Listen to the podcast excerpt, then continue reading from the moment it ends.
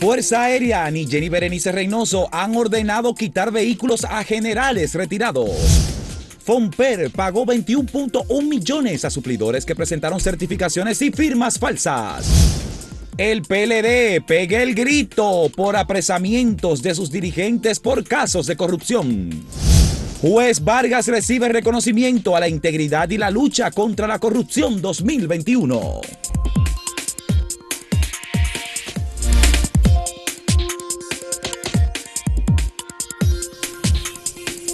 Hay que anotar el cambio importante en el comportamiento del Estado con respecto a la recuperación de los fondos públicos.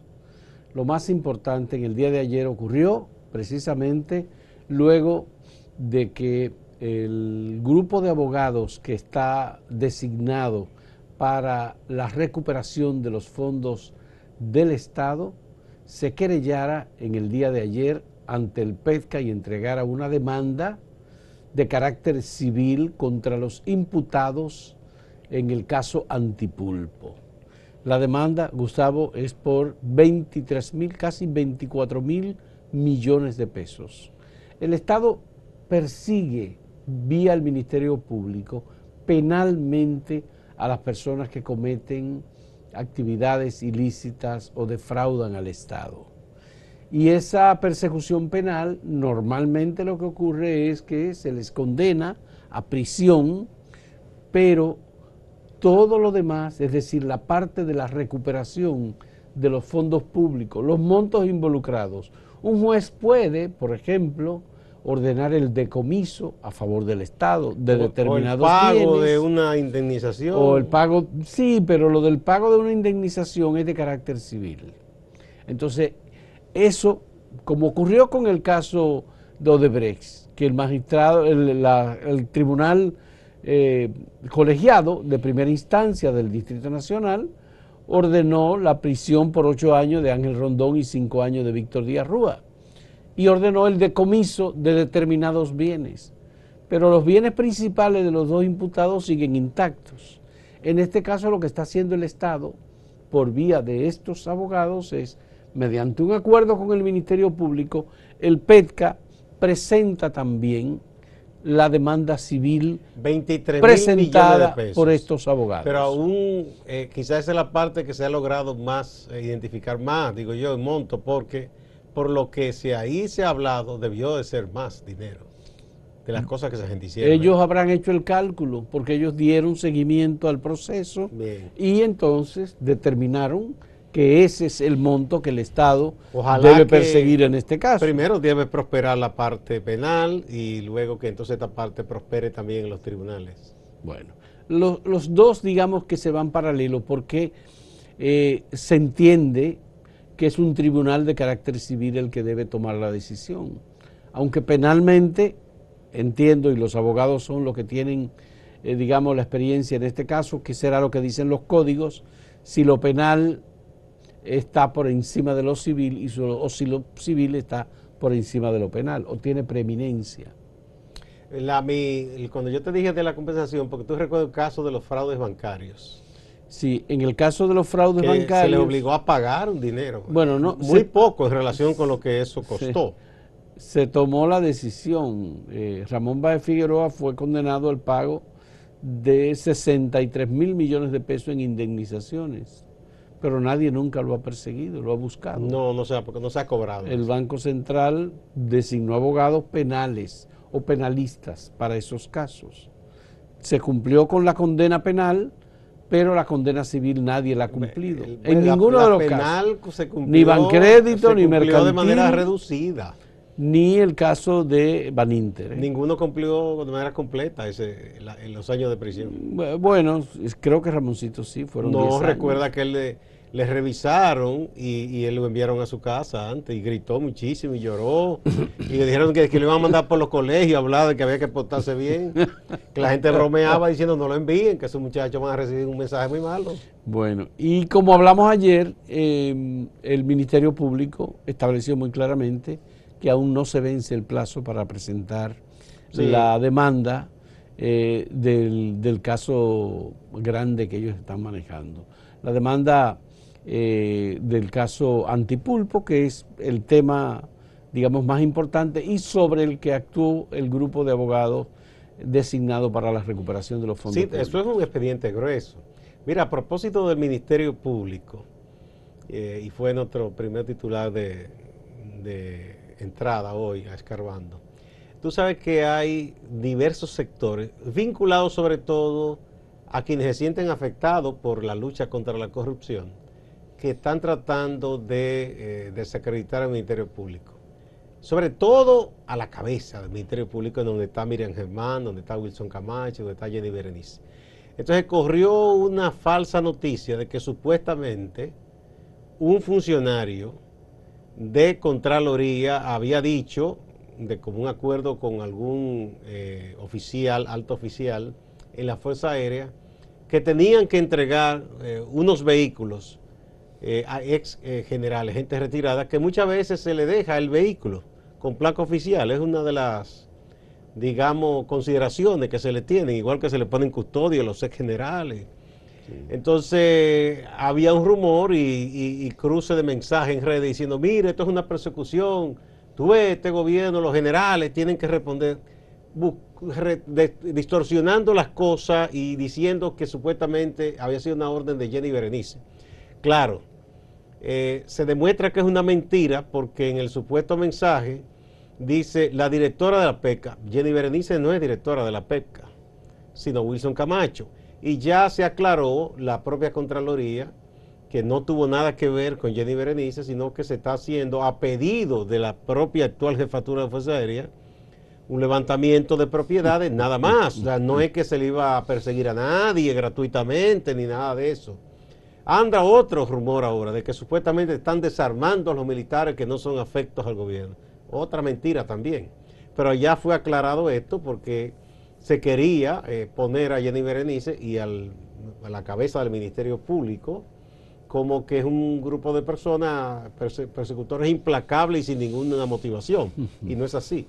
Cada vez que ellos han intervenido para buscando con un juez una orden de allanamiento, o investigan a alguien es porque tienen indicios. De manera que aclarada esa mentira, una campaña menos eh, ya contra el Ministerio Público, porque se viven inventando cosas.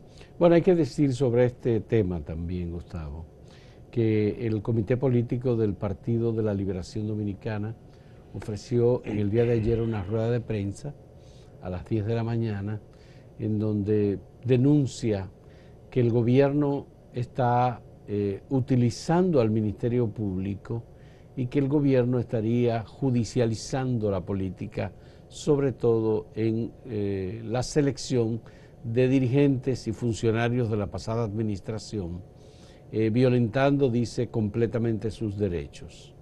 Que lo de la Cámara de Cuentas no es una auditoría definitiva, sino que son informes preliminares de la Cámara de Cuentas y que eh, es una persecución política la que hay contra dirigentes y miembros de la pasada Pero nadie ha dicho que nada de eso es definitivo, sino que hay indicios y se está investigando. Bueno, el PLD ha publicado como espacio pagado en periódicos impresos de la mañana de hoy, sale un comunicado, una página completa, con el contenido del comunicado leído por Charlie Mariotti, secretario general del PLD, en el día de ayer.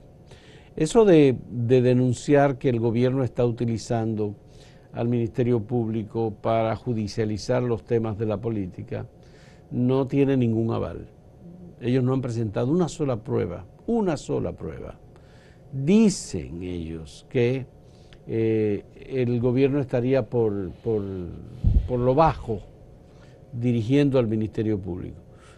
El presidente renunció a esa dirección y esta eh, administración del Ministerio Público, encabezado por Miriam Germán, eh, ha demostrado que no tiene hasta ahora ningún tipo de vocación política partidista. Sencillamente la administración pasada es la administración pasada y ellos han estado llevando casos de la pasada y de la presente administración. Bueno, vamos a decir que la, la decisión de un gobierno de poner fin a la impunidad de trabajar, de avanzar en la lucha contra la corrupción. Es una decisión política, de política pública. De política pública. Y buena sí. decisión política. En la expresión judicialización de la política, en eso no son creativos los amigos del PLD, porque cuanto corrupto han sometido en el mundo, siempre dice, ah, me están sometiendo, es un asunto político. Hermano, si usted no tiene ningún indicio, no le va a pasar nada ni lo van a investigar. Ahora, si usted hace cosas que riñen o parece que riñen con la ley, seguro que usted le van a investigar. Entonces, ese es un argumento infeliz que yo no, no le veo mayor importancia. Pero hay que decir que ellos hicieron su rueda de prensa. Y tienen que derecho a defenderse y a su decir. comunicado y que están criticando. Yo lo que esperaba es que ellos le pusieran abogado a su gente, ¿verdad? Pero no, hasta ahí No, pero ellos, cada quien tiene su abogado. Sí, ya. pero bueno, como ellos entienden que eso está mal y que son pobre gente que no ha hecho nada, debieron ponerle abogados también. Bueno, vamos a hacer una pausa, pero antes tenemos una pregunta, como hacemos cada día, para ustedes. ¿Debe el Partido de la Liberación Dominicana defender exfuncionarios acusados de corrupción? Claro que lo está haciendo. No, no, pero vamos a preguntarle a la gente si cree que debe hacerse. No es, Ah, si, que- no es si lo está haciendo o no. Ok, si cree que debe hacerse, ¿sí, Sí. o no? Vamos a ver qué En dice un momento volvemos.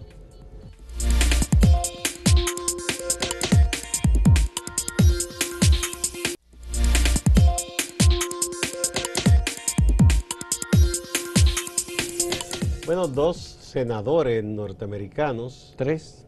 Eh, Tres, pero bueno, los la cabeza visible es un demócrata, Bob Menéndez, y un republicano, eh, Marco Rubio. Marcos Rubio, de Florida.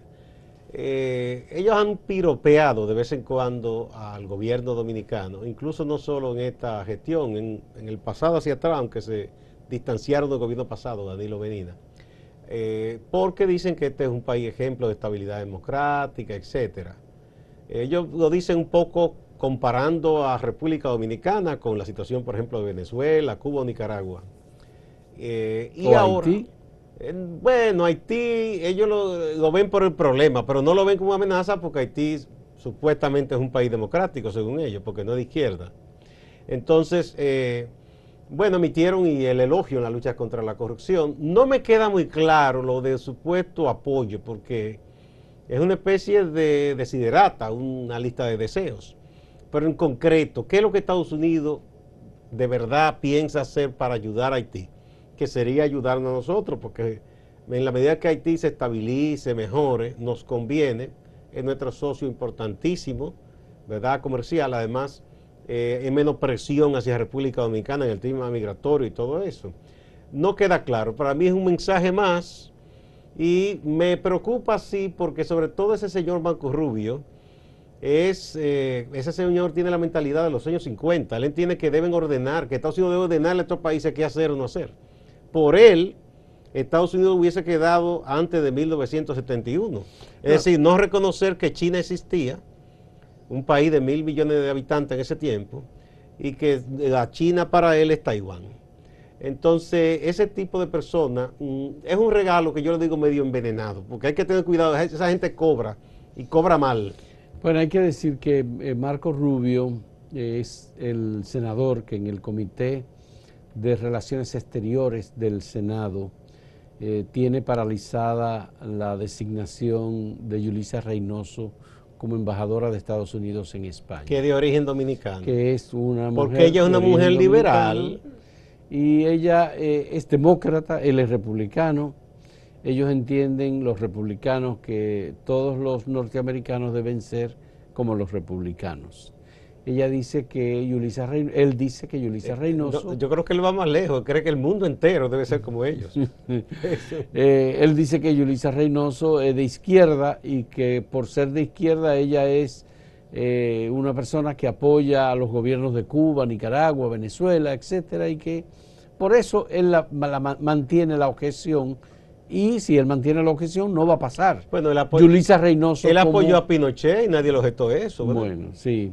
Entonces, eh, ese embajador, ese senador Marcos Rubio, eh, ha sido muy, muy crítico, muy militante. Él es de origen cubano y obviamente es un trompista fiebroso, con posiciones extremistas en el amplio sentido de la palabra. Menéndez es de él- origen cubano también, pero no te va tan al extremo. Sí, entonces, ¿qué están haciendo? Ellos están diciendo, bueno, tenemos que apoyar a la República Dominicana.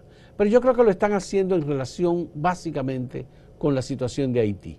En ese sentido, me parece que eso va muy a tono con la política del gobierno dominicano que ha estado pidiéndole a Estados Unidos que tome en cuenta la realidad de Haití. Pero ¿cuál es el apoyo en, bueno, concreto? Eh, una cosa es que ellos digan una cosa en el Congreso. Sí, pero ese apoyo, el Ministerio de Relaciones Exteriores ayer en la tarde emitió una declaración diciendo que es muy importante esa declaratoria de los senadores para que el Senado de la República apruebe, digamos, una política de colaboración y de cooperación. Eso se puede concretar muy fácilmente después de aprobado por el Senado como un elemento que puede favorecer mucho el turismo de República Dominicana.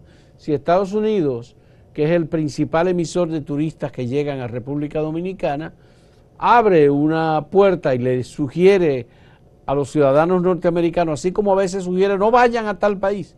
Bueno, pues mira, República Dominicana es un país amigo, ahí hay condiciones, ahí hay seguridad, ahí hay eh, prevención en salud, hay buenas instalaciones y eso nosotros lo recomendamos. Ese grupo de dinosaurios que hay ahí no creen nada de esto. Para ellos estos países son Pero esa es una cosa. La otra cosa es una serie de políticas que el gobierno norteamericano puede desarrollar que no le cuestan mucho al gobierno norteamericano, pero que en definitiva yo creo que el gobierno dominicano debía eh, tratar de impulsarla desde aquí. Por ejemplo, el tema migratorio y los ciudadanos dominicanos en los Estados Unidos. ¿Cuántos representan los dominicanos que están sin documentos legales establecidos en los Estados Unidos? ¿Qué política puede desarrollar el gobierno de Estados Unidos para facilitar que esos ciudadanos puedan regularizar. Se está discutiendo, pero no solo para los dominicanos. en general, hay un plan de, una nueva especie de amnistía y reglamentación, que ahí pueden incluirse los dominicanos y otros. Pero normalmente hay programas de eso que muchas veces favorecen principalmente a los centroamericanos y no incluyen a los dominicanos. No, Entonces, no pero si en general no. Pero está bien, la, Simpson Rodino, aquella de los 80, incluyó a todo el mundo. Pero yo estoy hablando. Es algo así que se está pensando. Estoy hablando de políticas sectoriales que puedan favorecer a la República Dominicana. En términos de cooperación para el desarrollo de políticas anticorrupción, de un apoyo en la formación de personal especializado en investigación, en transferencia de conocimiento. Entonces yo creo que ahí hay muchas cosas que Ojalá que eso se materialice, porque los norteamericanos son cicateros. Ellos dicen y hablan y piden mucho, de hecho imponen, pero a la hora de cooperar son lentos para sacar la cartera. Y, si lo hacen, cobran caro, porque a estos países los obligan a, a asumir determinadas posiciones y luego lo dejan solo el problema. Esa ha sido la historia. Te ponen a pelear con otro y te dejan solo. En lo que sí, ojalá, ojalá, eso sí sería importante, la posición, lo que expuso recientemente el empresario Fernando Capellán. Ellos quieren ayudar a Haití, esa es una excelente idea la de Fernando Capellán. Que ellos hagan así y digan, no señores, espérense, vamos a trabajar con Haití, ayudando en lo que se puede en la pacificación y organización de común acuerdo con los haitianos y al mismo tiempo se le puede dar una especie de estatuto de nación comercial especial, que eso lo han hecho Estados Unidos con, otros países. Lo hicieron con China en principio, cuando querían distanciarla de la Unión Soviética, siendo un país de que comunista. Lo hicieron. Lo hicieron con Vietnam, con quien pelearon muchísimos años. Entonces, ellos pueden hacer eso con Haití. Eso sería ganar, ganar, porque ellos donde invierten es para ganar dinero y tendrían mano de obra barata incluso. Y los haitianos, eso le daría empleos, eso ayudaría a dinamizar la economía y de paso a nosotros nos convendría. Entonces, esa sí es una idea buena, pero ese discurso yo lo veo como un discurso hueco. Ya han dicho muchísimas cosas en el Congreso y después no hacen nada. Es una declaratoria, si tú quieres, tú la puedes poner, bueno, como simbólica pero que puede traer resultados positivos cuando los vea lo en la medida. Porque además lo que simboliza de esos dos sujetos no es nada, bueno. Bueno ya, tú te refieres al origen ¿Tú te acuerdas de, de la resolución. La caricatura de Trucutú. Claro por supuesto. Sí, tú te acuerdas de los dinosaurios que tienen una cola de tres cuadras. Así son, así son los rabos esos dos eh, el currículum que tienen de vagabundería. Vamos a ver el tema del día Vamos a ver el tema del día. Hemos preguntado si usted piensa que el PLD debe defender a sus exfuncionarios acusados de corrupción. porque ellos sí han dicho cosas al Ministerio Público, pero no han hablado, por ejemplo, de ellos darles abogados, contratar un equipo por el PLD. Han dejado que cada quien eh, a su suerte contrate abogados. ¿Debe defenderlos a los ex funcionarios acusados de corrupción, sí o no? En un momento volvemos.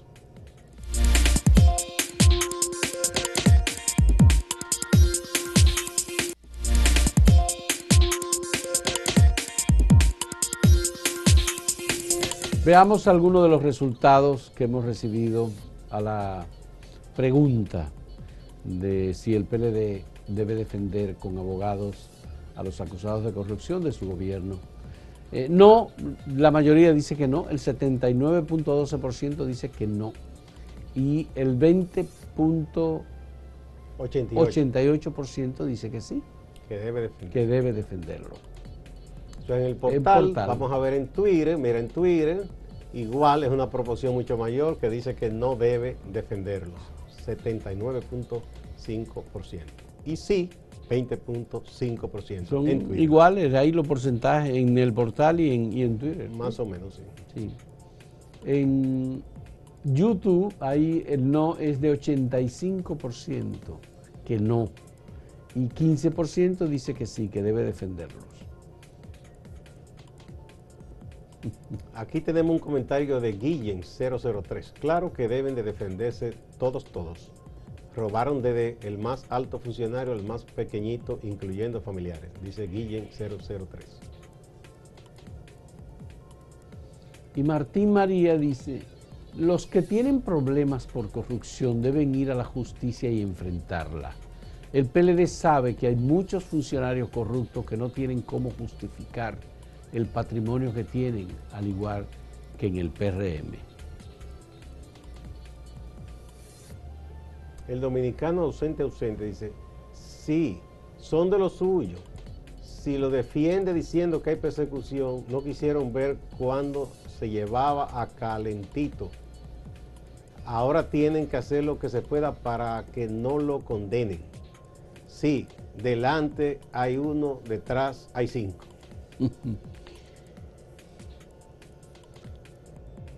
El dominicano ausente es... Sí, sí, eso es lo que yo dije. Eh, es el que tú dijiste. Bueno, pues terminamos con eso porque el tiempo se nos acaba. Muchas gracias por la compañía y nos vamos con Máximo Laureano que está en Santiago y tiene noticias importantes del Cibao y de Santiago para nosotros. Muchas gracias. Adelante Máximo. Gracias, saludos. Cambio de mando este miércoles en la Dirección Regional Cibao Central de la Policía Nacional que tiene asiento en Santiago de los Caballeros. Recoge sus maletas el general de brigada Máximo Baez y sería posesionado el general Ernesto Rodríguez García.